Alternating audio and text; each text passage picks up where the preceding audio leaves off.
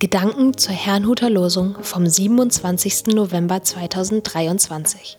Der Losungstext aus Sacharja 7, Vers 10 lautet: Bedrückt nicht die Witwen, Waisen, Fremdlinge und Armen. Der Lehrtext dazu steht in Epheser 4, Vers 20. Ihr habt Christus nicht so kennengelernt. Es spricht Pastor Hans-Peter Mumsen. Ein verändertes Wesen. Das heutige Losungswort war ein klares Wort an das Volk Israel. Irgendwie hatten viele noch nicht verstanden, worum es Gott wirklich geht. Sie fasteten während der babylonischen Gefangenschaft zwar zweimal im Jahr, doch sie veränderten ihre Handlungen nicht.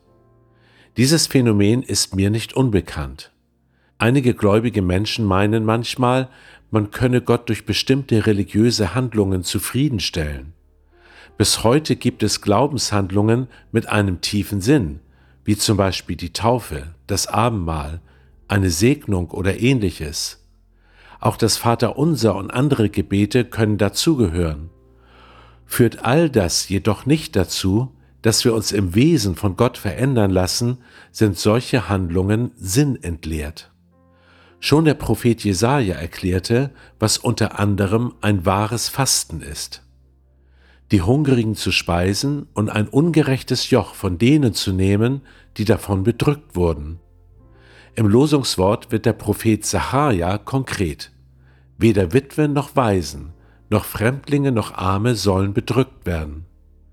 Denn eben sie waren auf fremde Hilfe angewiesen oder wurden abgelehnt, weil sie Fremde waren. Für alle, die damals in Israel lebten oder leben wollten, galt jedoch ein und dasselbe Gesetz. Fremdlinge sollten also nicht bedrückt werden, doch auch sie wiederum sollten niemanden bedrücken. Was kann uns nun dieses Wort sagen? Ich meine, dass wir vor allem darauf achten, uns von Gott in unserem Wesen verändern zu lassen. Wie ich es verstehe, ist Gott das am wichtigsten.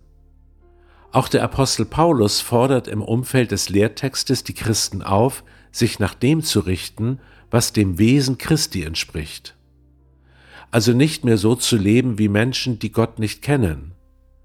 Vielmehr sollen sie den alten Menschen ausziehen, wie es heißt, sich im Geist und Sinn erneuern lassen und so den neuen Menschen anziehen, der nach Gottes Bild erschaffen ist.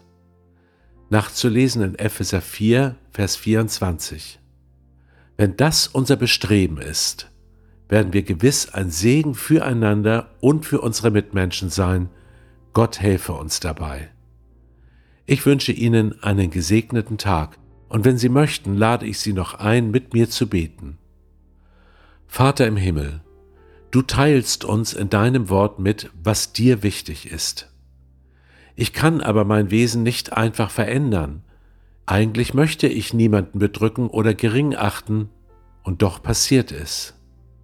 Ich bitte dich, dass du mich durch deinen Geist erneuerst, so dass Christi Wesen in mir sichtbar wird. Das bitte ich dich in Jesu Christi Namen. Amen.